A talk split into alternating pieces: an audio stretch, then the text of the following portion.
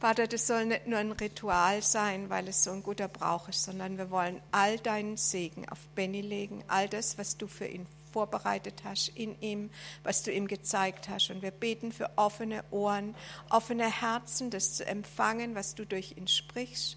Und äh, wir segnen jetzt diese Zeit mit der Fülle und der Erkenntnis, die du für uns hast. In deinem Namen. Amen.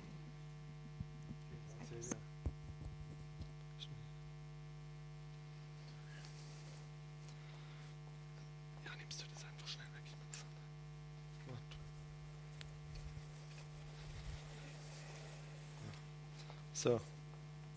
Nee, kannst du oben hinstellen, ist egal. Also, schön hier zu sein. Wir befinden uns ja mitten in unserer Predigtreihe Frühlingsgefühle. Wir haben vor zwei Wochen etwas gehört über das frisch Verliebtsein, frisch Verliebtsein in Gott, frisch Verliebtsein in eine Person. Ist ja immer eine ganz besondere Lebensphase, die man da durchmacht. Letzte Woche hat uns Uwe erzählt, vom Single-Sein kann eine Herausforderung sein, wenn man sich nach einem Partner sehnt oder je nachdem auch berufen fühlt, Single zu bleiben und Gott auf diese Art und Weise zu dienen. Und heute habe ich das Vorrecht, darüber zu sprechen, über das Thema, was lange währt, bleibt gut. Wie bleibt meine Ehe langfristig glücklich? Es geht um Ehe heute.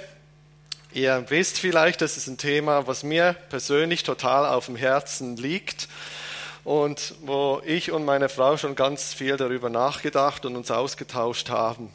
Aber dennoch habe ich mich gefragt, bin ich denn überhaupt berechtigt, darüber zu sprechen?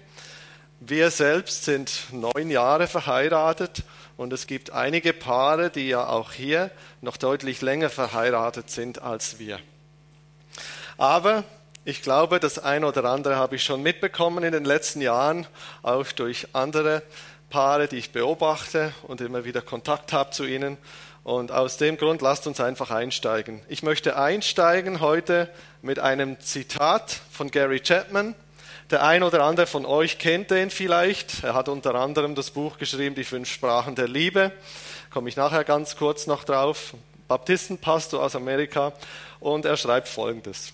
Zwei Menschen schenken ihre Leben einander, weil sie verstanden haben, dass es in der Ehe nicht darum geht, sich wie in einem Selbstbedienungsladen mit guten Dingen zu versorgen, sondern zur Stärkung des anderen da zu sein, damit wir für Gott mehr erreichen können, als wir alleine geschafft hätten. Das war ein Zitat, was mir das erste Mal so vor zehn Jahren begegnet ist, als wir nämlich selbst einen Ehevorbereitungskurs besucht haben, als Start für unsere Ehe damals.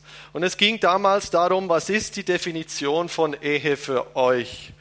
Und das war ein Zitat, was mich damals persönlich sehr berührt hat, weil es darum geht, ein demütiges Herzen zu haben, nicht nur auf sich selbst zu schauen, zu wissen, da ist dann jemand anderes da, es dreht sich dann nicht mehr alles nur um mich. Und wenn wir gemeinsam es schaffen, diese Kräfte zu bündeln, die in mir und in meinem Partner stecken, dann können wir Gott noch umso mehr gemeinsam dienen. Ich fand das ein total starkes Zitat. Und ich glaube, wenn wir über Ehe sprechen und auch hier so in die Welt schauen, dann sehen wir, dass Ehe großen Herausforderungen ausgesetzt ist. Ich habe mal so ein bisschen im Internet recherchiert und habe da eine Statistik gefunden, die dann schon sehr äh, alarmierend war. Und zwar sieht man eine Statistik, man kann zwar nichts erkennen, aber ich kann es euch sagen. Äh, sie ist hier von 1960 bis 2016, also so fast aktuell. Und man sieht, es geht um die Scheidungsquote in Deutschland, die ist von 1960 von ungefähr 10,5 Prozent bis hoch auf 51,92 Prozent gestiegen. Und dann ist sie wieder ein bisschen runter und wir sind jetzt bei einer Scheidungsquote aktuell 2016 von 39 und ein paar zerquetschte. Also ein Unterschied von 1960 bis 2016 um hat sich um viermal vier, um das Vierfache gesteigert. Also man sieht, viele Ehen gehen wieder auseinander. Es ist also ein Problem, was die Gesellschaft bewegt, eine Gesellschaft, was die Be äh, Gesellschaft betrifft. Wenn es früher mal hieß, bis dass der Tod euch scheidet, heißt es manchmal heute, so lange bis wir nicht mehr wollen. Beim einen oder anderen. Es ist wirklich ein Thema, was aktuell ist. Und heute möchte ich einfach ein paar praktische Dinge ansprechen. Ich hoffe, es wird euch ermutigen, es wird euch einfach aufbauen. Ich hoffe, ich könnt das ein oder andere einfach für mich mitnehmen. Vielleicht sagt ihr bei meiner, das weiß ich ja schon längst, da brauchst du mir nichts erzählen. Dann prüft alles, das Gute behalten, nehmt das mit, was euch als Ermutigung, als Hilfe und als Stütze für eure Ehe dient. Und wir werden auch ein praktisches Beispiel dann noch haben heute im Verlauf des Morgens, aber wir steigen ein. Ich lese euch kurz zwei, drei Verse vor und dann geht es gleich los. Und es heißt äh, im 1. Mose Kapitel 1 ab Vers 27. Und Gott schuf den Menschen nach seinem Bild. Nach dem Bild Gottes schuf er ihn und schuf sie als Mann und Frau. Und Gott segnete sie und sagte zu ihnen, seid fruchtbar und mehret euch. Füllt die Erde, macht sie euch untertan und herrscht über die Fische im Meer, über die Vögel unter den Himmeln und über alle Kriechtiere auf dem Erdboden. Und so weiter. Wir kennen den Anfang von der Bibel. Und zwar geht es heute um das erste Paar in der Bibel. Adam und Eva. Wir sehen, Gott hat die Schöpfung gemacht, er hat den Mann gemacht, er hat die Frau gemacht, hat gesagt, siehe, es ist alles schön geworden, es ist alles wunderbar. Und das war wirklich ein total paradiesischer Zustand. Die konnten kommunizieren, da war so eine enge Gemeinschaft da zwischen Gott und den Menschen. Die Menschen haben Gottes Stimme ganz klar gehört. Sie waren in ständiger Kommunikation miteinander und Gott hat ihnen auch Dinge gesagt, die sie tun sollen. Seid fruchtbar, mehret euch, sorgt für Nachwuchs, gebt den Tieren einen Namen, macht euch die Erde untertan. Die waren in ständiger Kommunikation. Und solange das war, hat alles perfekt funktioniert. Und wünschen wir uns manchmal nicht auch in unserer Ehe, dass das so perfekt funktioniert? Das wäre doch wirklich schön. So in enge Gemeinschaft mit Gott. Ich glaube, für mich, für uns war damals wichtig, dass Jesus das Fundament unserer Beziehung ist. Das ist für mich so der erste Punkt, den ich aufgreifen möchte, dass Jesus die Basis ist von unserer Beziehung. Wir werden später sehen, noch weshalb. Es ist natürlich so, dass nicht jeder das Privileg hat, dass er wirklich einen Partner hat, der Jesus genauso liebt wie er selbst. Und das kann eine große Herausforderung sein. Und da möchte ich euch ermutigen, betet immer wieder für euren Partner, betet für ihn, betet für eure Ehe, segnet ihn, sprecht Gutes aus und wenn ihr müde werdet, dann sucht euch jemanden des Vertrauens, der mit euch betet. Vielleicht kennt ihr den Film War Room so ein englischer eigentlich Film, der aber übersetzt wurde. Da geht es um eine Ehe, die sehr stark herausgefordert war. Und um eine Frau, die sich dann irgendwann die Zeit genommen hat, einfach zu beten, im Gebet hinter der Ehe zu stehen. Und die Ehe wurde komplett auf den Kopf gestellt und wo die Ehe fast am Zerbruch war, wurde daraus wirklich neu ein Segen draus. Wirklich die Kurzform davon. Aber einfach, ich fand das toll, weil sie gesagt hat, warum, das ist ein Kampfplatz, wir können im Gebet Dinge durchbrechen, wir können Dinge durchkämpfen und Sachen neu freisetzen. Und ich habe das ja schon mal dargestellt und habe mich gefragt, wie sieht es bei uns aus? Funktioniert das so gut? Ehe schreibt man ja so. Ja, ich habe hier meinen mein Tisch, ich brauche immer irgendwas, weil sonst kriege ich das selber nicht auf die Reihe. Ehe. Ehe schreibt man mit E, H und E. Und das stellt euch einfach vor, ihr seid, das, das seid ihr, die zwei Ehepartner. Der Ehemann, der Ehefrau, die Ehe, der Ehemann, der Ehemann, der Ehemann, die Ehefrau. Ja, ja, ich will angerecht werden. Und es kann sein, dass eben der eine Ehepartner sagt, naja, ich will nichts von Gott wissen, das kann eine große Herausforderung sein. Und der andere Ehepartner, der wendet sich Gott zu. Hier steht das H, Herr. Herr. Aber das Ideale, das wirklich Tolle wäre natürlich, und wir können eben, wenn wir dieser Ehepartner sind, immer wieder für den anderen beten und sagen, hey, hilf ihm, verändere mich auch, mach ein weiches Herz bei mir. Nicht nur verändere ihn, sondern man kann auch beten, verändere du mich, da wo ich es nötig habe, ist genauso wichtig. Aber das Interessante ist, wenn wir nämlich beide Gott zugewandt sind, guck mal, das, ist, das habt ihr schon mal gezeigt, dann ist der, der, der Herr, der Jesus, der ist dann nämlich die Brücke zwischen uns. Ja? Und der sorgt dann dafür, dass wir wirklich total eng miteinander verbunden sind. Der sorgt dafür, dass wir eine Einheit sind, dass auch wenn es mal knallt, dass wir wirklich zu ihm gehen können und sagen können, hey, hier sind wir mit dem, was wir haben, das legen wir dir hin. Es heißt, das ist eine meiner Lieblingsstellen auch, im Prediger 4, Vers 9 folgende, Zwei sind besser daran als ein Einzelner, weil sie einen guten Lohn für ihre Mühen haben. Denn wenn sie fallen, so richtet einer seinen Gefährten auf. Und wenn einer den Einzelnen überwältigt, so werden doch die zwei ihm widerstehen. Und eine dreifache Schnur wird nicht so schnell zerrissen.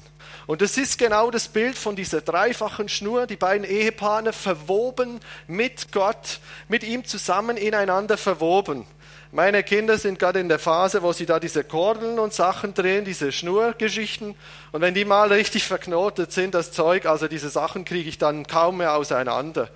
Und genau so ist es auch. So ist es gemeint, dass man verwoben ist, dass man dieses, diese Beziehung einfach nicht mehr so schnell auseinanderkriegt, sondern dass die wirklich mit Gott verwoben ist. Dass wir gemeinsam Gott suchen, wie in gemeinsam uns auch Zeit nehmen, wo wir vor Gott kommen und sagen, hey, wir wollen unsere Ehe nach dir ausrichten. Wir wollen das einfach gemeinsam erleben. Wir wollen dich als Fundament haben und nicht nur wir selbst unseren Glauben, unseren persönlichen Leben. Das kann ja auch passieren und unser Ehepartner lebt seinen Glauben. Aber gemeinsam fehlt irgendwo das Bild für uns als Ehepaar. Gott hat ja Adam und Eva Aufgaben gegeben. Er hat ihm gesagt, ähm, macht euch die Erde untertan, gebt den Tieren Namen, seid fruchtbar, mehret euch. Ich habe mal bei uns so überlegt, ja, also Nachwuchs ist da, Namen haben sie mittlerweile auch. Habe dann überlegt, okay, was ist denn unsere Berufung als Ehepaar? Habe dann überlegt, ja, es geht ja nicht darum, dass wir gemeinsam Sport machen, das ist ein gemeinsames Hobby, toll und schön. Aber uns war schon damals wichtig, Menschen zu helfen, in Ehe reinzuwachsen. Schon wo wir selber noch kaum verheiratet waren. Und wir durften jetzt gerade in dieser Woche wieder einen Ehevorbereitungskurs abschließen. Und für mich ist es eines der tollsten Dinge, die ich tun darf hier, weil ich einfach immer wieder neu sehe, wie Menschen gesegnet werden durch das, dass Gott uns gebraucht hier. Die, die, die rausgehen und sagen, wow, das hat mir was gebracht. Da hat Gott durch euch zu mir gesprochen und er hat uns neu einfach Dinge gesagt oder neu motiviert, uns ermutigt oder vielleicht auch Dinge gezeigt, die wir anpacken müssen. Das fand ich so genial. Und ich liebe das einfach, mit meiner Frau zusammen das machen zu dürfen und Menschen freizusetzen und zu fördern. Ich fand das absolut genial und ich mache das von Herzen gern. Und ich möchte euch fragen, was ist euch auf dem Herzen als Ehepaar? Was habt ihr so als Berufung? Was hat Gott euch aufs Herz gelegt? Kann sein, dass man sich um irgendjemand kümmert, dass man was Ähnliches macht, wie wir tun, oder irgendwas ganz anderes. Was hat Gott euch aufs Herz gelegt? Fragt euch mal. Setzt euch vielleicht mal zusammen und überlegt mal, betet mal, legt mal Gott hin und sagt, was hat euch Gott aufs Herz gegeben? Welche Berufung habt ihr? Also Jesus als Fundament. Zweitens, in 1. Mose 2, Vers 18 heißt es, und Gott, der Herr, sprach, es ist nicht gut, dass der Mensch allein sei. Ich will ihm eine Hilfe machen, die ihm entspricht. Ich habe schon zahlreiche Sachen über Ehen gelesen, eben weil, ich das, weil mir das wichtig ist und weil ich das einfach mag. Und in diesen verschiedensten Ehekursen, egal ob christlich oder nicht christlich, ist eines immer ganz besonders wichtig. Oder fast in allen Kursen kommt am Anfang, ja, wichtig ist die Kommunikation. Wenn du Gemeinschaft leben willst, dann hat es viel mit gemeinsam reden zu tun. Man kann nebeneinander herleben. Ich habe mal eine Beziehung erlebt, das war zwar kein Ehepaar, das war einfach eine Beziehung, aber auch eine lange Beziehung. Da hat der eine immer über den Negativen total abwertend geredet. Ja, das war schlecht, das kannst du nicht. Eigentlich alles, was er angefasst hat und gemacht hat, wurde vom anderen als negativ bewertet. Und ich habe mich gefragt, wie lange hält der, der andere das eigentlich aus? Wenn nur negativ gesprochen wird, man saugt es ja irgendwann auf und im schlimmsten Fall fängt man dann selber irgendwann an, das Gleiche auszuteilen. Es wurde nur negativ gesprochen. Und ich glaube, wenn wir füreinander da sind und füreinander Zeit nehmen, dann sollten wir uns auch, Interesse, äh, auch Zeit nehmen und, und Interesse zeigen und fragen, hey, wie geht's dir wirklich? Was beschäftigt dich? Ich meine, eben, wir haben gerade Ehevorbereitungskurs gehabt, da kommen meistens die Frischverliebten. Das ist auch gut für uns so. Ne? Die sind dann, juhu, toll, Wolke 7, verliebt, Schmetterlinge, alles schön und toll. Ist jetzt nicht so, dass es bei uns gar nicht mehr so ist, aber es ist ja immer motivierend, wenn Leute kommen, die einfach total noch frisch im Saft sind. Und, und da habe ich mich dann schon gefragt, ja, wie machen wir das? Wie geht es? Ich selber war zehn Jahre lang auch Single. Ich habe mich mit 16 Jahren bekehrt und dann habe ich gesagt, jetzt möchte ich einfach eine Frau kennenlernen, mit der ich den Rest meines Lebens verbringen darf, die Gott mir zeigt. Ich habe auch Möglichkeiten gehabt und ich habe auch, da kann ich die Leute, die sich nach einem Partner sehnen, absolut nachvollziehen und verstehen. Aber ich musste da auch warten, bis ich meine hübsche und liebe Frau kennenlernen durfte, zehn Jahre später. Und daher kann ich das absolut nachvollziehen. Ich habe liebe Eltern, ich habe Freunde gehabt und trotzdem habe ich mich einsam gefühlt irgendwo. Ich habe Jesus gehabt, ich habe mich nach, danach gesehnt, eben eine Person an meiner Seite zu haben. Und es ist die Frage, wie geht es uns? Wie geht es uns als, als Verheiratete? Eben die Frischverliebten, die Hopsen, Wolke 7, alles toll, alles schön. Wie geht es uns? Leben wir noch zusammen oder leben wir nebeneinander her? Lebt jeder sein Leben macht jeder sein Ding. Wir sind zwar zusammen, wohnen zusammen, die Sachen sind geregelt. Der macht das, der macht das. Aber wie sieht es bei uns aus? Ein alter Mann, der mal ganz lange verheiratet war, wurde mal gefragt, was ist das Geheimnis von deiner glücklichen Ehe? Und er hat gesagt, ich tue jeden Tag so, als wäre ich gar nicht verheiratet und werbe dann immer wieder neu um meine Frau. Und ich fand es richtig süß, ja.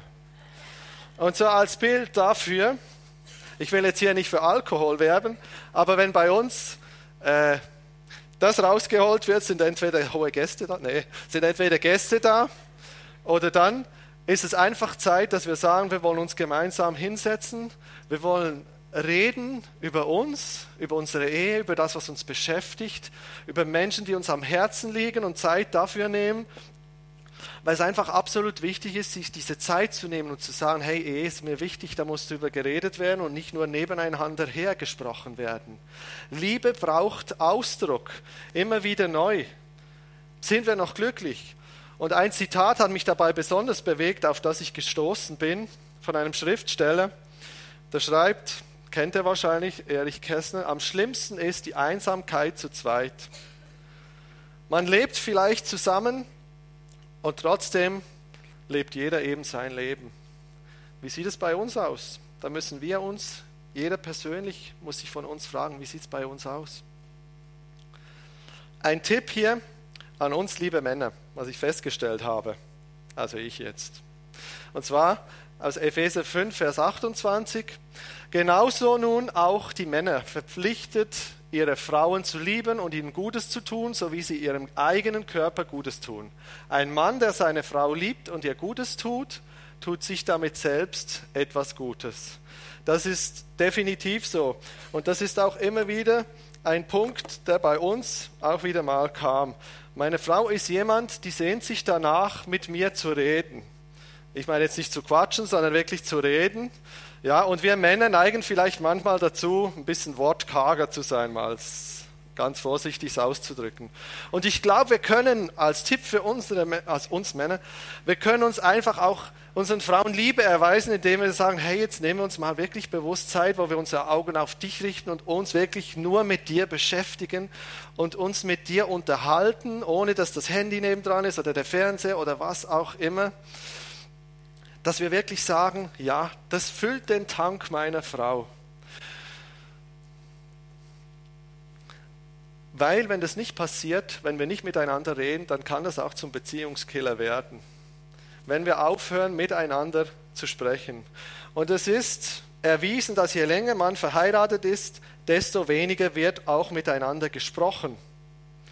Ich glaube, ein Punkt, den wir immer wieder sagen können, einfach die Dankbarkeit und die Wertschätzung auch unserem Partner gegenüber auszudrücken, das macht so viel aus. Der Gary Chapman, den ich am Anfang zitiert habe mit diesem Ehezitat, der hat eben dieses Buch Fünf Sprachen der Liebe geschrieben, wo es unterschiedliche Arten gibt, wie der Liebestang von uns gefüllt werden kann. Das sind fünf verschiedene Sprachen, die einen oder anderen kennen es von euch.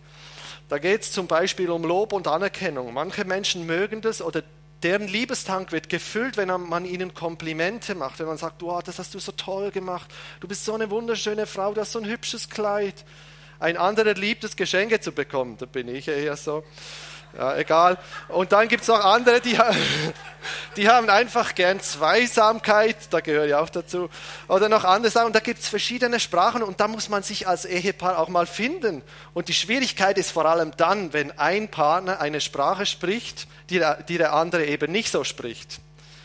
Ja, zum Beispiel, wenn ich jetzt eben eine Sprache spreche, die meine Frau nicht so spricht oder umgekehrt. Und da kann es herausfordernd werden, natürlich.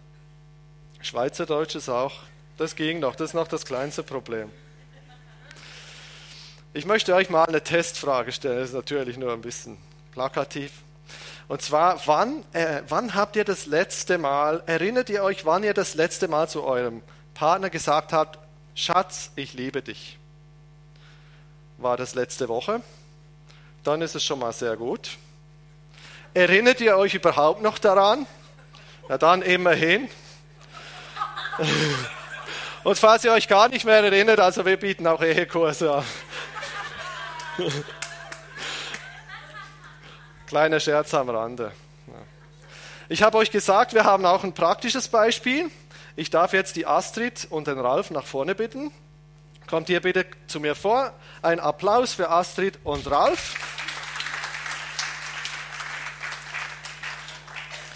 Vielen Dank, dass ihr euch zur Verfügung stellt. Ich habe Sie vorab gefragt, ob ich Sie kurz interviewen darf, weil Sie sind für mich auch ein Beispiel von einem Ehepaar, was einfach gegenseitige Wertschätzung lebt und wo ich einfach denke, wow, cool, dass wir euch haben, auch als Vorbilder hier in unserer Gemeinde.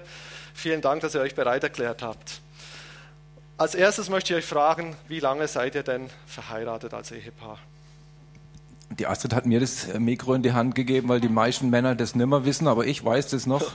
Es ist nämlich genau nächste Woche sind 27 Jahre am Donnerstag. Wow, cool. Ich finde das super, ich finde das genial. Und in so einer langen Beziehung ist es ja auch immer wichtig, dass man einander sagt, was man schätzt, was man mag am anderen. Und ich möchte euch fragen, was schätzt ihr so an euch gegenseitig? Also Astrid, was schätzt du am Ralf und umgekehrt? Ja, was macht euch aus? Ich schätze am Ralf am allermeisten, dass er ähm, immer wieder auf mich zugeht. Ich bin, ähm, wie in jeder Beziehung ist es nicht so leicht. Man hat so seine Ecken und Kanten und ähm, der Ralf ist jemand, der immer wieder auf mich zugekommen ist und ich schätze seine Treue und seine Loyalität und seine oft Bereitschaft, immer wie, also demütig zu sein und immer wieder mich zu suchen und zu suchen, dass es mir gut geht. Genauso. Sehr schön, vielen Dank. Ähm, ich schätze an der Astrid, dass sie echt ein positiver Mensch ist. Sie, für sie gibt es, äh, wenn's Probleme, wenn Probleme auftauchen, und die kommen ja immer mal wieder auf uns zu, da ist sie echt eine Ermutigerin. Ich bin eher so ein Typ, der dann äh, den Kopf auch mal schnell in den Sand stecken will, aber die Astrid, die sagt, nee, das kriegen wir hin und das machen wir. Also die hat mir so, man sagt so einen Tritt in den Hintern, das ist aber vielleicht nicht das Richtige, sondern sie ermutigt mich einfach und sagt, hey, das packen wir zu zweit, schaffen wir das, so ähnlich wie das vorhin auch da gestanden ist. Ähm, gemeinsam sind wir einfach stärker und da ist die Astrid echt ein Vorbild. Super, klasse. In so einer Ehe ist es ja, gibt es ja in jeder Phase manchmal Herausforderungen. Ihr habt bestimmt auch eure Herausforderungen erlebt, wie jeder von uns auch.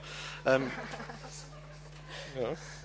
Und ich möchte euch fragen, jetzt nicht, was die Herausforderungen waren, sondern vielmehr, wie seid ihr mit solchen Herausforderungen umgegangen oder was hilft euch in solchen Dingen einfach gut und konstruktiv miteinander umzugehen und, und Dinge zu klären? Habt ihr da irgendeinen Weg für euch gefunden oder irgendwas, was euch hilft dabei? Für mich war es ganz wichtig, ähm, meine Beziehung mit Jesus ähm, zu pflegen und in Jesus ähm, mich zu verankern und von ihm Liebe zu empfangen, damit ich ähm, Liebe geben kann und mich überhaupt auch geliebt fühle. Also da bin ich echt in, immer ein bisschen hinterhergebremst, wie wahrscheinlich viele Männer. Ich mache ja Männerarbeit schon seit 25 Jahren, glaube ich. Äh, aber ich habe es dann irgendwann auch entdeckt und habe gewusst, klappen tut es nur, wenn man gemeinsam jeder so eine Beziehung, eine wirklich eine lebendige Beziehung zu Gott und zu Jesus haben. Und noch vielleicht nochmal darauf, auf das Ehe. Also ich erzähle das heute immer noch, wenn ich irgendwo über Ehe rede, dann ist mir das so im Kopf. Also ich brauche auch mal so wie du, Ben, ich brauche so Bilder. Der Klebstoff in unserer Ehe ist tatsächlich auch Gott und, und, und der ist, glaube ich, auch sichtbar hoffe ich doch zumindest. Und ich glaube, ohne das, wir haben oft so untereinander auch gesagt, ohne Gott wären wir wahrscheinlich auch schon geschieden. Da werden wir da auf der Statistik da irgendwo. Aber, aber mit Gott haben wir es echt immer wieder hingekriegt. Und ich, also es wird immer besser, muss ich sagen. Also ich freue mich immer mehr und ich habe eine tolle Frau und also ich liebe sie total. Super, genial. Ich finde das super.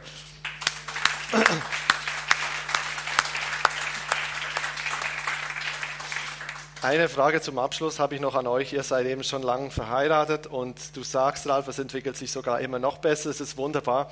Habt ihr einen Tipp für uns, die wir noch nicht so lange verheiratet sind? Was könnt ihr uns als Tipp geben? So? Was können wir machen?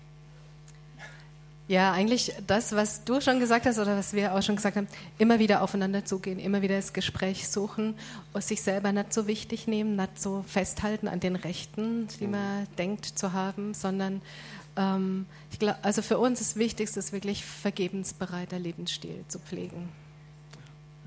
Genau, und also es gibt, ich könnte jetzt locker gleich einen Vortrag halten, aber das will ich nicht, weil dann würde ich ja Benny hier vorweggreifen. Aber so ein paar Sachen so, ähm, die in der Bibel stehen, die sind einfach total wichtig und, und wertvoll. Äh, zum Beispiel den Zorn nie über, äh, die Sonne nie über dem Zorn untergehen lassen. Das sind so kleine Sachen, wo, wo wir echt äh, oft gemerkt haben, wenn das mal nicht passiert, dann ging es uns echt schlecht damit. Und wenn wir es dann wieder geschafft haben, aufeinander zuzugehen, war es auf jeden Fall immer viel besser, Sachen aus, wegzuräumen und äh, Gott damit wieder mit reinzunehmen. Also das, denke ich, ist wichtig und einfach den anderen höher achten als sich selber. Mhm.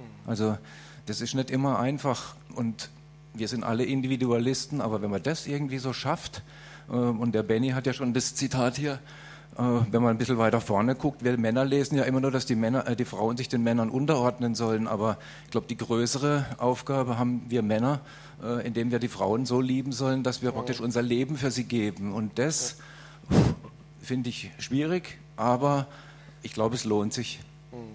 Ja, definitiv. Ganz herzlichen Dank euch beiden. Gebt ihnen doch nochmal einen Applaus. Vielen Dank euch.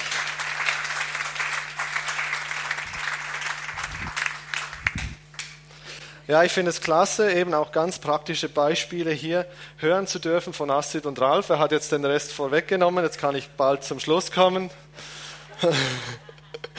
nee, also es geht noch kurz weiter. Ich möchte euch äh, vorlesen aus, aus Genesis 2, Vers 18 wo steht, und Gott, der Herr, sprach, es ist nicht gut, dass der Mensch allein sein, ich will ihm eine Hilfe machen, die ihm entspricht. Gott hat uns als Hilfe und als Ergänzung geschaffen. Einfach ein bisschen plakativ natürlich habe ich hier eine Kochschürze dabei, dass wir einander da unterstützen können, wo wir es brauchen. Er hat wie der Ralf schon gesagt hat, jeden von uns unterschiedlich geschaffen. Und jeder von uns hat andere Charaktereigenschaften, jeder hat andere Wünsche, jeder hat andere Bedürfnisse. Und in einer Ehe ist es auch immer wieder so, dass wir lernen müssen, unsere Wünsche manchmal selbst zurückzustecken und dem anderen den Vortritt zu lassen. Das ist manchmal vielleicht ganz einfach, wenn es um kleine Dinge geht. Und manchmal ist es aber auch eine ganz große Herausforderung, je nachdem, um was es geht. Klassische Bibelstelle aus 1. Korinther 13, kennen viele von uns, die aus, äh, ab Vers 4 und 5. Die Liebe ist langmütig und freundlich. Die Liebe eifert nicht, die Liebe treibt nicht Mutwillen. Sie bläht sich nicht auf, sie verhält sich nicht ungehörig, sie sucht nicht das Ihre, sie lässt sich nicht erbitten, sie rechnet das Böse nicht zu. diese Agape-Liebe, diese nicht egoistische Liebe, sondern diese verschwenderische Liebe. Und ich glaube, da brauchen wir immer wieder Gnade und Barmherzigkeit von Gott, dass er uns auffüllt mit dieser Liebe, weil es die göttliche Liebe, die von ihm kommt. Und wir müssen immer wieder neu von ihm gefüllt werden. Deswegen ist es umso wichtiger, dass wir, wie Astrid und Ralf gesagt haben, auch, dass wir mit ihm verbunden sind, dass wir von ihm selbst überhaupt aufgefüllt werden können, dass wir Achtung und Wertschätzung unserem Partner gegenüber zum Ausdruck bringen können. Und Liebe braucht immer wieder Ausdruck. Liebe braucht immer wieder, dass wir Komplimente machen, dass wir unserem Partner auch dienen und wertschätzen. Eben damit der dritte Punkt, dass wir gemeinsam einander auch dienen. Dass wir unseren Partner wertschätzen, dass wir ihn darin fördern und unterstützen, auch in den Gaben, die Gott ihm gegeben hat.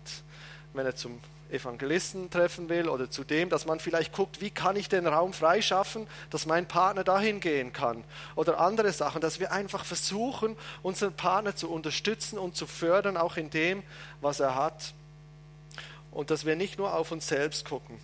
Meine Frau und ich, wir sind in vielen Dingen eigentlich wirklich sehr ähnlich, aber es gibt natürlich auch bei uns Punkte, wo wir total unterschiedlich sind. Ich bin zum Beispiel mehr so, ja, der, der immer was sieht, was am Haus gemacht werden muss. Wir haben ja so ein uraltes Haus. Und meine Frau ist eher so der abenteuerlustige Unternehmertyp, der am liebsten dauernd auf Achse wäre. Und ihr könnt euch vorstellen, das kann da auch immer wieder zu Herausforderungen und zu Spannungen kommen.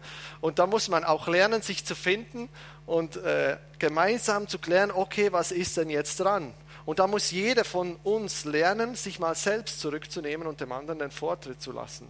Weil sonst funktioniert Ehe nicht, wenn sich auf Dauer nur der eine immer zurücknehmen muss.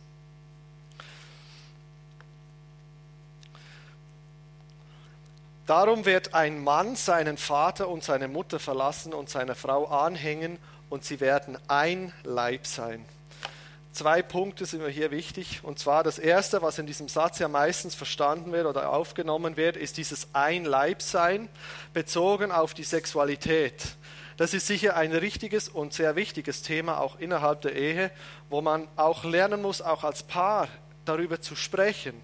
Das ist oftmals ein Tabuthema, auch in Ehen vielleicht, aber uns ist es wichtig, auch immer wieder darüber zu sprechen. Aber in dem Satz geht es nicht nur um Sexualität, sondern auch darum, seiner Frau anzuhängen. Das heißt nicht wie die Entenfamilien, alle einander hinterherwatscheln, sondern seiner Frau anzuhängen. Das, das hebräische Wort, was hier verwendet wird, bedeutet nichts anderes als aneinander zu kleben. Also so wie hier. Der Mann auf der Seite und die Frau auf der Seite.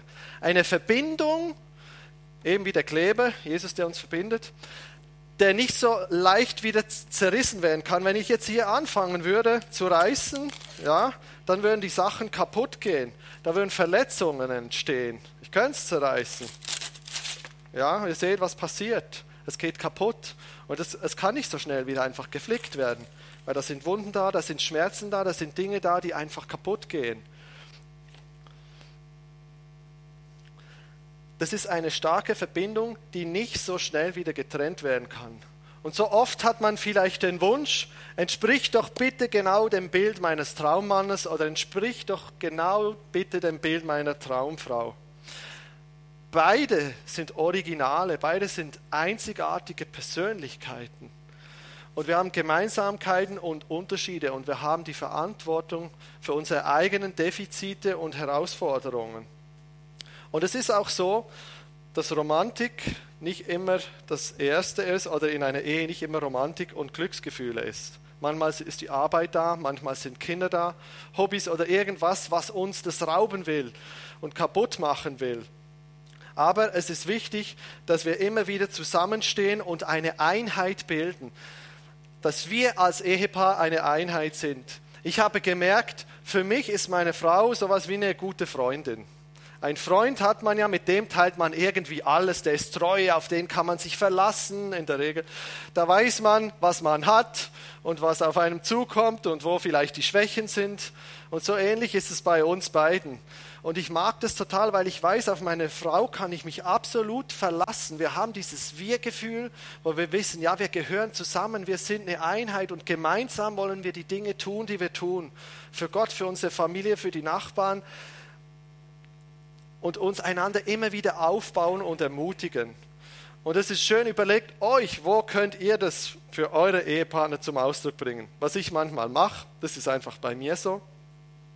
Meine Frau arbeitet ja als Erzieherin und die hat so eine Brotdose.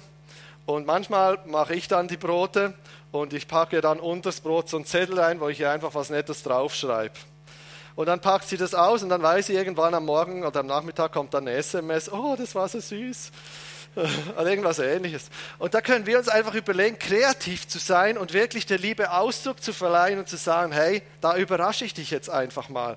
Und das Hohelied, wo ja der Dominik vor zwei Wochen drüber gesprochen hat, ist ja zum Beispiel Kapitel 7, ist voll mit Komplimenten. Wow, du bist so schön, du hast so tolle Haare, so schöne Augen. Das wird das wirklich unserer Liebe Ausdruck verleihen. So wie zum Beispiel der alte Mann, der in der Zeitung gelesen hat, guckt sich die Zeitung an und plötzlich sagt er zu seiner Frau in der Küche, du, die, die dümmsten Esel, die bekommen wirklich immer die schönsten Frauen. Er sagt sie zu ihm zurück, ach, du Schmeichler.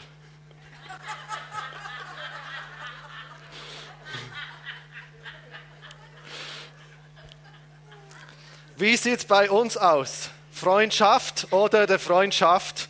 Machen wir alles nebeneinander her oder wirklich gemeinsam? Sind wir in dieser Freundschaft drin oder eher im anderen?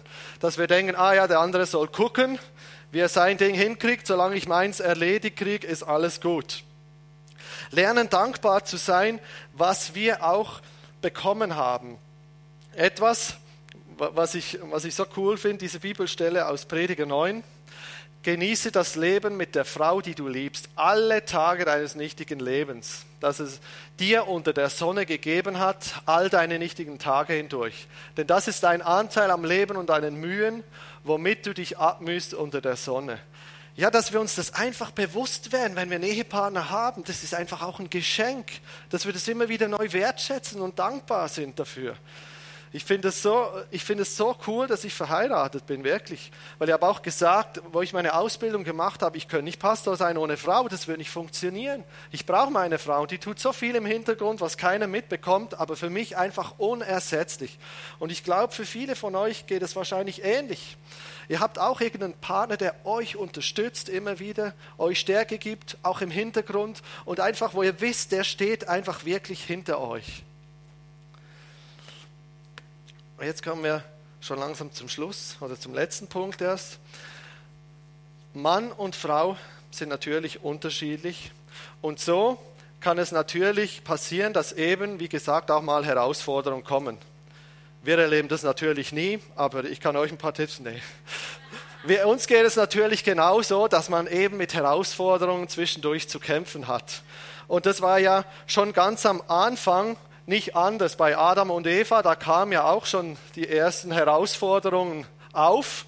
Das heißt, 1. Mose 3, und er, Gott, sprach, wer hat dir gesagt, dass du nackt bist? Hast du gegessen von dem Baum, von dem ich dir gebot, du sollst nicht davon essen? Da sprach Adam, die Frau, die du mir zugestellt hast, gab mir von dem Baum und ich aß.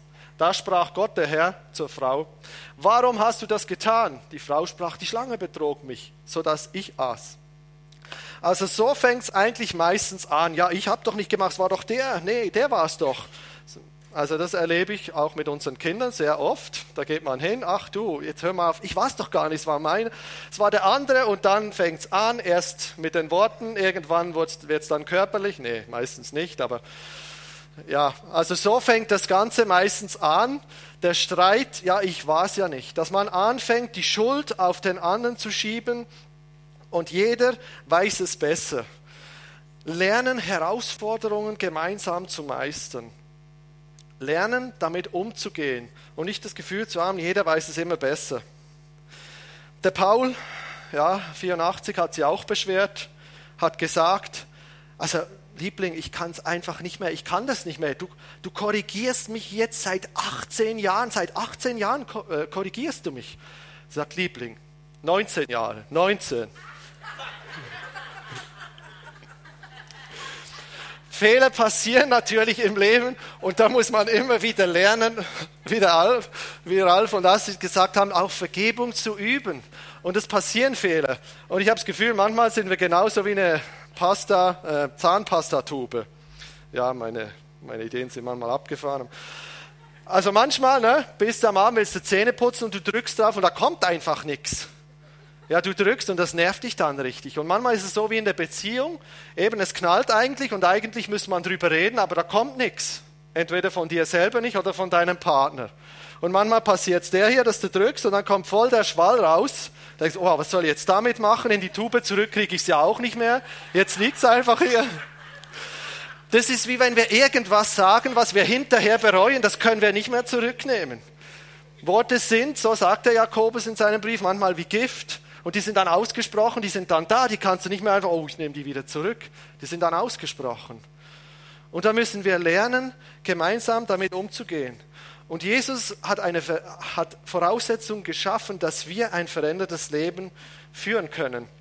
Genau das hat Ralf gesagt und genau das ist uns auch wichtig, dass wir nämlich unseren Zorn ablegen, dass wir das Ding klären, bevor die Sonne untergeht. Genau das haben wir auch von Anfang an für uns als Ehe ganz als wichtig erachtet. Dass wenn was zwischen uns steht, dass wir angefangen haben, gemeinsam darüber zu reden und festzulegen, hey, bis am Abend haben wir das Ding wieder geklärt und da kommt jeder aus seinem Schneckenhäuschen raus, wenn es irgendwie geht, auch wenn der andere mal anklopfen muss und sagen, hallo, ist da noch jemand? Also bisher hat es eigentlich wirklich mit ein paar wenigen Ausnahmen relativ gut funktioniert. Die Gefahr ist, wenn wir das nicht tun, wenn wir das schaffen, dann haben wir eine gute Basis. Wenn wir das nicht schaffen, dann stauen sich Dinge an. Und irgendwann kommt es zum Knall und es macht Peng und dann platzt die Bombe. Ein paar Verse vorher sagt Paulus oder schreibt er, ich ermahne euch nun, ich der Gefangene im Herrn, wandelt würdig der Berufung, mit der ihr berufen worden seid, mit aller Demut und Sanftmut, mit Langmut einander in Liebe ertragend es ist wichtig, dass man eine Form findet, wo man gemeinsam diese Dinge aus der Welt schaffen kann.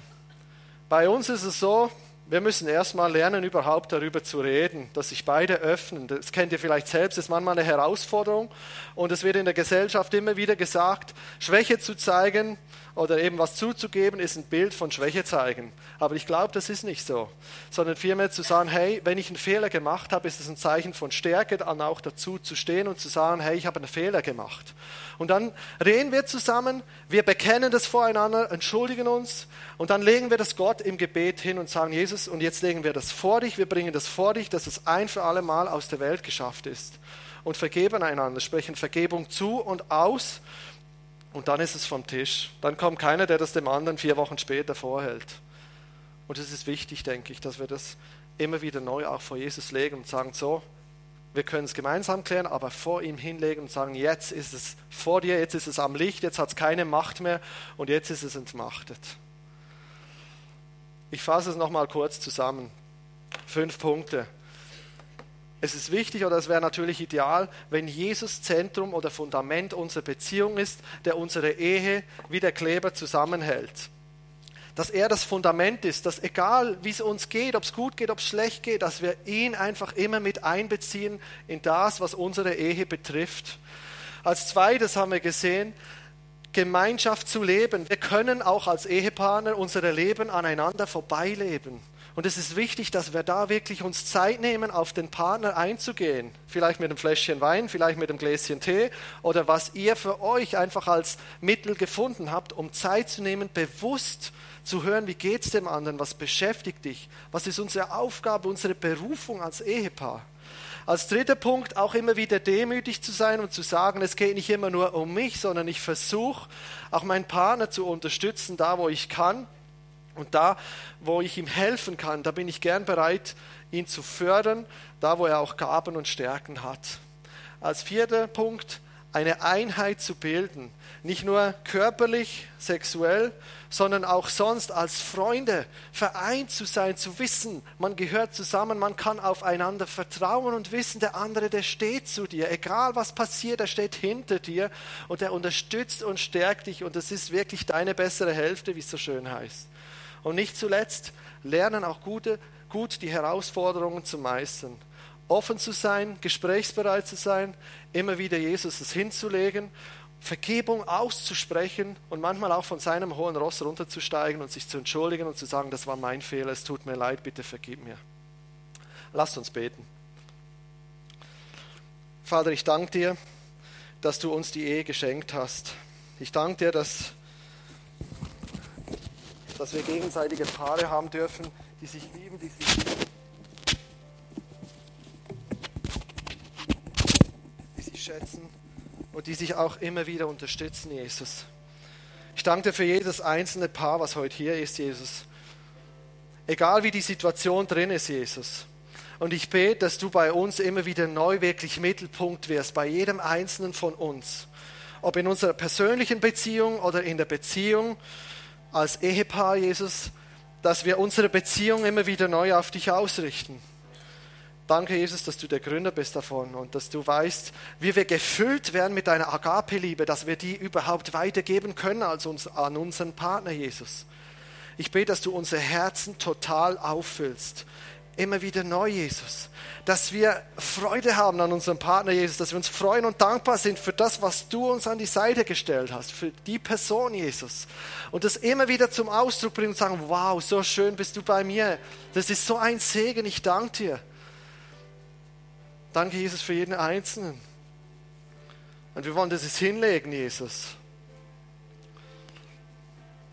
Und ich habe es auf dem Herzen, vielleicht sind heute Leute da, vielleicht seid ihr heute da, vielleicht braucht ihr gerade Gebet als Ehepaar aus irgendeinem Grund. Oder, oder ihr möchtet einfach Gebet empfangen. Und auf der anderen Seite sind wir als Ehepaare, die wir gesegnet sind, vielleicht sehnt ihr euch auch noch nach einem Partner dass wir, die wir glücklich sind, die wir einfach auch gesegnet sind, dass wir euch einfach segnen. Also wenn jemand da ist, dann dürft ihr euch gern melden, indem er vielleicht die Hand steckt oder so, wenn er den Mut dazu hat. Und das, wenn ein Paar hier ist, das sagt, ja, ich, ich fühle mich so gesegnet einfach von Gott, dass wir dann diese Leute einfach segnen und einfach für sie beten. Also wenn du heute da bist, wo du denkst, ja, ich bräuchte einfach Gebet für meine Ehe oder für irgendwas, irgendein Punkt, wo ich offen bin, dann darfst du gern die Hand halten und dann, ja, dann würde ich vorschlagen, wenn es möglich ist, dass wir als Ehepaare für euch beten, wenn jemand da ist. Da hinten ist jemand, okay. Da sind, also, ich möchte euch einfach ermutigen, ich bete gern auch mit. Und äh, wenn jemand da ist von den Ehepaaren, die sagen, oh ja, da würde ich gern einfach beten, dann fühlt euch bitte frei, äh, dass wir einfach beten.